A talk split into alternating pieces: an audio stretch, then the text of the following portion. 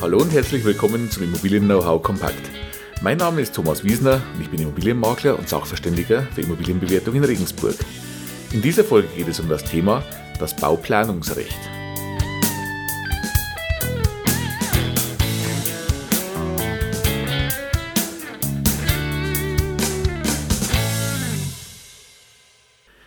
Ja, heute das Bauplanungsrecht. Es klingt kompliziert, also vereinfacht gesagt sprechen wir darüber, wer darf wo und was bauen. Diesen Bereich deckt das Bauplanungsrecht ab.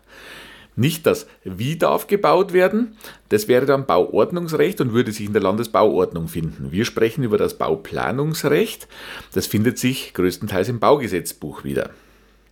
Also, gerade schon gesagt, es geht darum, wer darf wo und was bauen. Also ein wichtiges Thema für Sie zum Beispiel, wenn Sie ein Grundstück kaufen möchten und darauf dann Ihr eigenes Haus errichten wollen. Interessant aber natürlich auch, wenn Sie eine gebrauchte Immobilie erwerben wollen und zum Beispiel auch Veränderungen daran vornehmen wollen. Also es geht darum, wenn Sie jetzt zum Beispiel über einen Grundstückskauf nachdenken, dürfen Sie dieses Grundstück bebauen und dürfen Sie es so bebauen, wie Sie das möchten. Denn Grundsätzlich muss man mal sagen, es darf natürlich nicht überall und alles gebaut werden. Und es darf auch nicht überall überhaupt gebaut werden.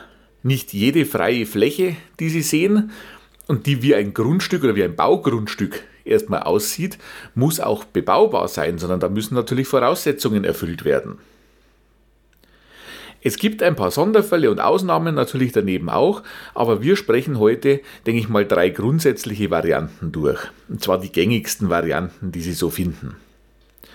Und zwar wäre das, wenn wir jetzt im Bereich bebauter Ortschaften bleiben, dann gibt es die Variante, entweder es liegt ein Bebauungsplan vor, oder es liegt eben kein Bebauungsplan vor, aber wir befinden uns innerhalb bebauter Ortschaften und müssen uns dann an gewisse Regularien halten. Der erste Fall, es liegt innerhalb der Ortschaft ein qualifizierter Bebauungsplan vor. Das ist für Sie, wenn Sie jetzt bauen möchten, zum einen natürlich ein relativ enges Korsett an Vorschriften, das Ihre persönliche Kreativität natürlich einschränkt. Auf der anderen Seite gibt es Ihnen aber auch das größtmögliche Maß an Planungssicherheit. Denn Sie können sich natürlich im Vorfeld schon genau informieren, was darf ich denn hier eigentlich genau bauen? Der sogenannte qualifizierte Bebauungsplan, das ist also das größtmögliche Korsett an Regelungen, das, ja, äh, das vorliegen kann. Und damit ein Bebauungsplan ein qualifizierter Bebauungsplan ist, muss er mindestens ein paar Festsetzungen enthalten. Also er muss zum einen eine Festsetzung über die Art der baulichen Nutzung enthalten, er muss das Maß der baulichen Nutzung festlegen, er muss die überbaubaren Grundstücksflächen aufweisen und die örtlichen Verkehrsflächen. Wenn das erfüllt ist, dann haben Sie einen qualifizierten Bebauungsplan, der Grundlage für Ihr Bauvorhaben sein kann.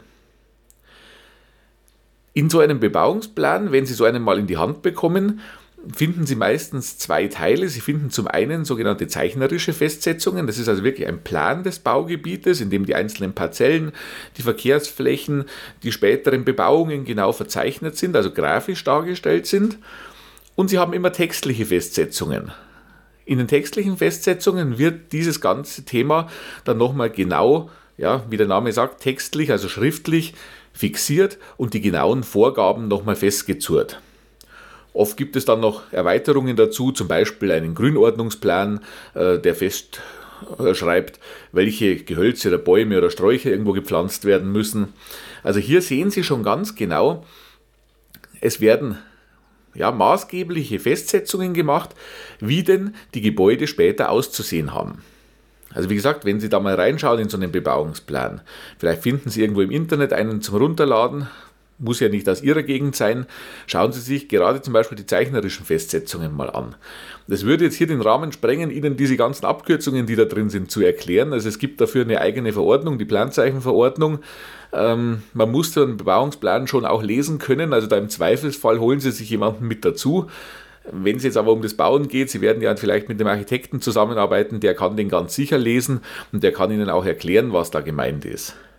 Sie werden da Festlegungen finden. Wie muss das Gebäude im Grundstück stehen? Wie groß darf das Gebäude werden? Wie hoch darf das Gebäude werden? Wie viele Wohnungen dürfen in dem Gebäude sein? Teilweise ist eine Festsetzung, wie muss das Dach aussehen? Dürfen Sie ein Satteldach bauen? Dürfen Sie ein Pultdach bauen? Dürfen Sie den Toskana-Stil mit einem Zeltdach ausführen? Vielleicht auch eine Regelung, wie steil muss das Satteldach sein, also welche Dachneigung haben Sie. Sie sehen also eine Vielzahl an Vorgaben, die in so einem Bebauungsplan stattfinden, aber Sie haben damit natürlich auch die Sicherheit, was darf ich denn hier wirklich errichten. Denn wenn Sie sich in dem Rahmen bewegen, dann ist Ihr Vorhaben natürlich auch zulässig. Im Baugesetzbuch findet sich das Thema Bebauungsplan im Paragraph 30 des Baugesetzbuches. Wenn wir jetzt zum nächsten Fall übergehen, es liegt kein Bebauungsplan vor für das Grundstück, auf dem Sie eventuell bauen möchten. Wir befinden uns aber immer noch innerhalb einer geschlossenen Ortschaft, also im Zusammenhang bebauter Ortsteile. Also zum Beispiel eine Baulücke zwischen zwei anderen Gebäuden, die da schon stehen. Dann beurteilt sich das Ganze nach dem Paragraphen 34 des Baugesetzbuches, nämlich nach dem Zusammenhang der bebauten Ortschaften. Also man sagt, es muss sich in die Umgebung einfügen. Wichtig ist also dann für die Zulässigkeit Ihres Bauvorhabens, fügt es sich in die Umgebung ein. Das ist jetzt kein ganz klar definierter Begriff, wie fügt sich's ein. Also es muss jetzt nicht genau dieselbe Farbe wie das Nachbarhaus haben, aber es muss sich dennoch von den Eckdaten her einfügen. Es muss sich also vom Maß der baulichen Nutzung einfügen. Also wenn da lauter kleine Einfamilienhäuser außenrum stehen, dann fügt sich ein fünfstöckiger Wohnblock nicht ein. Wenn da aber alles Zwei- und Dreifamilienhäuser sind, dann wird man sich auch in dieser Größenordnung bewegen können. Die Frage ist auch zu stellen mit Dachformen zum Beispiel. Hier hilft also wirklich nur eines. Sie müssen sich von dem Architekten mal einen Vorschlag machen lassen, wie soll Ihr Haus aussehen und Sie müssen das Ganze mit der Baubehörde oder mit der zuständigen Gemeinde abstimmen. Und Sie können nur Sicherheit erlangen, indem Sie wirklich offiziell eine Bauvoranfrage dann stellen. Also wenn Sie über den Kauf eines Grundstücks nachdenken, für das kein Bebauungsplan vorliegt, und Sie haben eine gewisse Vorstellung, ja, was Sie denn an Haus realisieren möchten, dann klären Sie das unbedingt zusammen auch mit jemandem, der Ihnen das plant und zusammen mit der Gemeinde vorher ab und sichern Sie das Ganze auch mit einer Bauvoranfrage entsprechend ab, die dann natürlich in den entsprechenden Bauantrag münden muss. Holen Sie sich hier also wirklich die Sicherheit, denn wie gesagt, Innerhalb bebauter Ortschaften ohne Bebauungsplan müssen sie sich in die Umgebungsbebauung einfügen. Und letztendlich entscheidet dann die Baubehörde, ob sich aus deren Sicht ihr Bauvorhaben dort einfügt oder nicht. Also unbedingt absichern, bestenfalls mit einer Bauvoranfrage klären, und zwar bevor Sie sich zum Beispiel ein Grundstück anschaffen, das Sie zum Schluss eventuell nicht so bebauen können, wie Sie das wollen. Jetzt kommen wir noch zum dritten Fall. Es liegt kein Bebauungsplan vor und unser Grundstück befindet sich jetzt nicht mehr innerhalb der geschlossenen Ortschaft oder innerhalb des geschlossenen Bebauungsumfeldes, sondern außerhalb.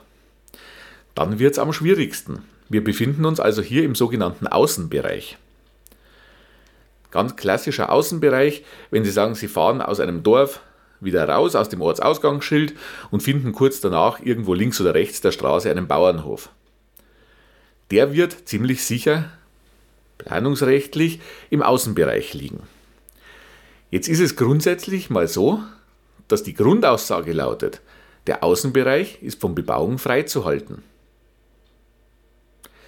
Man will also verhindern, dass zum Beispiel Zersplitterung von Siedlungen stattfindet oder Zersiedelung stattfindet und überall einzelne Häuser in der freien Landschaft stehen. Jetzt sagen Sie aber mit Recht, da stehen aber doch natürlich in der Praxis genügend Häuser. Zum Beispiel der von mir genannte Bauernhof oder was auch immer Sie da sehen, wenn Sie über die Lande fahren. Richtig, denn es gibt natürlich Ausnahmen davon. Also grundsätzlich ist der Außenbereich erstmal von Bebauung freizuhalten, außer, und jetzt sage ich es ganz unjuristisch und so wie es mir einfällt, außer mit den Vorhaben, die dort auch hingehören. Was meine ich damit? Zum Beispiel meinen eingangs genannten Bauernhof. Da dürften wir uns einig sein, ein Bauernhof oder eine landwirtschaftliche oder ein landwirtschaftlicher Betrieb, der gehört in den Außenbereich, der gehört in die Landschaft, der gehört zu den Feldern. Äh, da wird vielleicht Tierhaltung betrieben, äh, da werden Pferde gehalten, die gehören neben eine Koppel und diese ganzen Geschichten. Also zweifelsfrei, so etwas gehört auch in den Außenbereich und ist dort auch möglich. Andere Dinge, die man auch im Außenbereich hat oder die vielleicht sogar innerhalb der bebauten Ortschaften eher nicht gewünscht sind oder nichts zu suchen haben. Denken Sie an eine Kläranlage, denken Sie an ein Biomassekraftwerk, überhaupt an Kraftwerksgebäude, denken Sie an Windenergieanlagen. Nur ein kleiner Abriss der Sachen, die dort gebaut werden dürfen. Man spricht von sogenannten privilegierten Bauvorhaben. Für Sie interessant ist aber jetzt natürlich eines. Wenn ein Grundstück im Außenbereich liegt und Sie möchten es entsprechend bebauen, dann müssen Sie extrem vorsichtig sein, ob es sich bei Ihrem Vorhaben denn wirklich um ein privilegiertes Vorhaben handelt, das im Außenbereich auch zulässig ist oder eben nicht. Und die Hürden dafür liegen relativ hoch, wenn es sich jetzt um eine Wohnbebauung handelt, die Sie dort realisieren möchten, die nichts zum Beispiel mit einer Landwirtschaft zu tun hat. Das ist auch wichtig für Sie, sich damit zu beschäftigen, wenn Sie über den Kauf eines gebrauchten Hauses nachdenken, das offensichtlich im Außenbereich liegt. Denn Sie müssen hier auch die Frage stellen, wie ist denn die Nutzung bisher? Was machte dieses qualifizierte oder privilegierte Bauvorhaben aus? Wie sieht Ihre Nutzung danach aus und ist die dort auch zulässig? Also setzen Sie sich hier unbedingt auch mit der Baubehörde auseinander, holen Sie sich hier Hilfe dazu, damit Sie nicht ein Grundstück oder ein Haus erwerben, das Sie danach nicht so nutzen können, wie Sie das möchten. Denn Sie können, wie gesagt, das habe ich ganz am Anfang schon gesagt, nicht jedes Grundstück einfach so bebauen, wie Sie das wollen. Klären Sie das vorher ab, stellen Sie eine Bauvoranfrage, die kostet ein paar Euro, aber dann wissen Sie genau, ist das, was Sie vorhaben, zulässig. Und es gibt da natürlich so Grenzfälle. Grundstücke zum Beispiel an Ortsrändern. Die können noch zum Innenbereich gehören, die können auch schon zum Außenbereich gehören. Innenbereich wäre, wie gesagt, der genannte Paragraph 34 des Baugesetzbuches, wo sich in die umliegende Bebauung einfügen muss. Sind wir im Außenbereich, bewegen wir uns im Paragraph 35 des Baugesetzbuches, dann ist eigentlich erstmal die Bebauung nicht zulässig und wir müssen schauen, gibt es Ausnahmen davon. Wenn ein Bebauungsplan vorliegt, haben Sie diese Probleme nicht, dann wissen Sie zumindest schon mal, die Bebauung hier ist auf jeden Fall möglich und Sie wissen eigentlich auch schon ziemlich genau, wie ist sie denn möglich. Nachtrag dazu noch, wenn Sie in einem Gebiet, wo ein Bebauungsplan vorliegt, doch etwas ein bisschen anders gestalten möchten, als es dort vielleicht geregelt ist. Sie wollen die Dachneigung um ein paar Grad verändern oder ähnliches. Dann müssen Sie das natürlich auch wieder mit der Baubehörde abstimmen. Dann müssen Sie sich das genehmigen lassen, dann müssten Sie sich im Zweifelsfall eine Befreiung für dieses Teil aus dem Bebauungsplan genehmigen lassen. Das ist nicht unmöglich, das kann funktionieren, man muss es ansprechen, man muss es versuchen, aber man hat keinen Anspruch natürlich darauf. Also hier auch im Vorfeld bitte das Ganze entsprechend abklären. Zusammenfassend also nochmal gesagt, wenn Sie bauen möchten zum Beispiel oder wenn Sie ein Grundstück erwerben möchten, aber auch wenn Sie ein gebrauchtes Objekt ja, kaufen wollen. Schauen Sie sich an, wo liegt das Ganze? Liegt es innerhalb der Ortschaften? Liegt es vielleicht im Außenbereich? Wenn Sie da Zweifel haben, lassen Sie jemanden drüber schauen, der sich da auskennt. Oder sprechen Sie im Zweifelsfall immer mit der Kommune, mit der Baubehörde. Die können Ihnen da eine verbindliche Aussage dazu geben. Also schauen, ob es Innen- oder Außenbereich ist und schauen Sie, ob ein Bebauungsplan vorliegt. Denn von diesen drei Sachen hängt ab, wie dürfen Sie dort bauen, wird Ihre Wunschimmobilie dort zu verwirklichen sein. Und nochmal, wie gesagt, holen Sie sich da Unterstützung dazu. Der Architekt, der Ihr Haus plant, kann Sie da natürlich auch entsprechend unterstützen.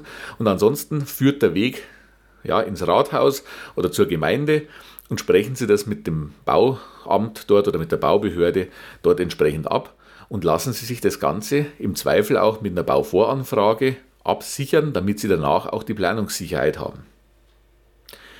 Ich hoffe, ich konnte Ihnen mit dieser Folge ein bisschen einen Überblick über das Bauplanungsrecht geben und über die Hürden, die dabei so auftreten können. Es kann natürlich nur ein Überblick sein. Wie gesagt, wenn Sie da tiefergehende Fragen haben, dann lassen Sie sich entsprechend beraten.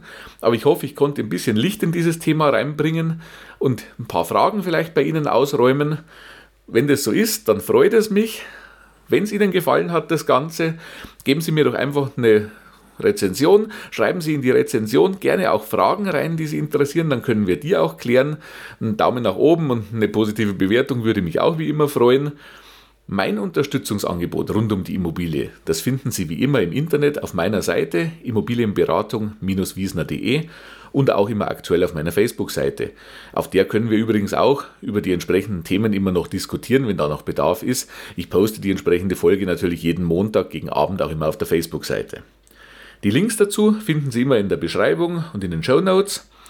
Und ansonsten bleibt mir noch zu sagen, ich sage danke, dass Sie diese Woche wieder zugehört haben. Ich freue mich darauf, wenn Sie auch in der nächsten Woche wieder dabei sind. Und bis dann, Ihr Thomas Wiesner.